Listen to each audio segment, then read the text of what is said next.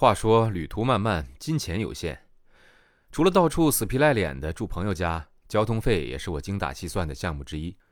欧洲的廉价航空因为价格低得离谱而出名，一张巴黎飞米兰的机票可能只要十欧元，相当于五百台币，比起巴士或者火车都便宜了很多。不过廉价航空便宜归便宜，限制也是相当的多，例如托运行李要加价，手提行李也不能超过十公斤等等。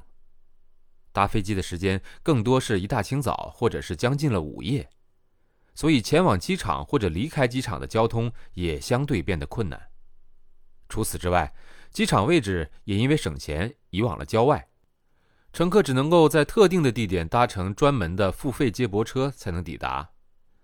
我买的廉价航空是早上六点从巴黎飞米兰的，所以照理说，我早上五点就应该出现在机场的 check-in 柜台。原本我的计划是前一天晚上就去机场待着，反正四五个小时很好打发。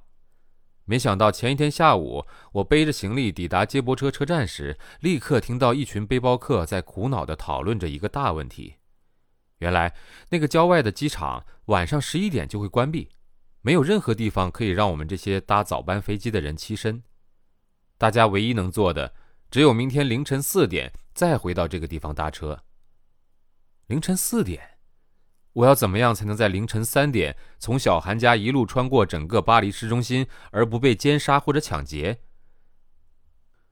既然要省钱，当然不能搭计程车了。我花了一个晚上在巴黎的市区奔波，寻找从小韩家一路到接驳车车站的夜间巴士。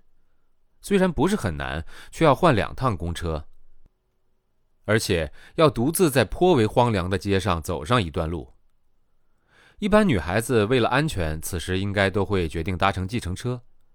可我也不知道哪儿来的倔强，总是觉得都已经买了廉价航空了，最后竟然还要花四十欧元坐计程车去搭接驳车。这么做非常的不背包客。开始查找直达接驳车站的公车会经过市中心的哪些地方，其中包括最热门的香榭大道和几个商场，我一一去逛。想找一个二十四小时的麦当劳躲在里面，等到凌晨三点再去搭公车。这样的话，人来人往的大街上就不用紧张的一个人走过暗巷了。可是我走遍全巴黎，居然找不到一间二十四小时的速食店，就连香榭丽舍大道上的麦当劳也是凌晨两点就打烊了。最后无奈到不行，我只好硬着头皮凌晨三点离开小韩家。才下一楼，我就有些后悔了。小韩家楼下平时是个热闹的市集，此刻却半个人影都没有。街灯昏暗，地上满是玻璃碎片。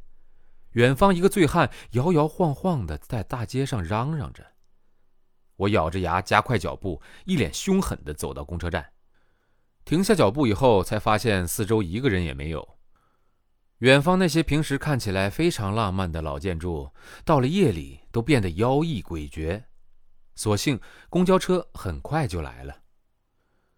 我必须在市中心的一个广场换车，那个地方白天有点像台湾的西门町，充满着流行元素。小韩特别提醒我，那里到了晚上会很乱，要我自己多留些心。我一边走一边提醒自己要从容不迫，不要像个搞不清东南西北的外地人。因为夜深，整个广场看起来跟白天很不一样。突然间，我找不到要搭公车的公车站了。一群看起来像嗑了药的男子摇头晃脑的从我身边走过，差点还撞到我。我紧张极了，急忙随便走到一个公车站牌下，假装和大家一起等车。虽然是凌晨三点，公车站却有很多人。我站在那儿，一边休息，一边打量周围的建筑，试图回想起白天时记下的路线。夜风。有点凉，我从口袋里掏出一包烟，把烟点燃，抽了一口以后，整个人稍微平静了下来，也觉得自己看起来不再那么单纯，那么好欺负了。抽完了烟，我找到搭车的站牌，抵达接驳车车站那里，天还没亮，四周静悄悄的，售票口的铁窗也还没有打开。我看到铁棚角落下几个鼓鼓的睡袋，露出年轻男孩的睡容。他们的行李也是一小包，刚好枕在头下。折腾了一个晚上的我，突然笑了。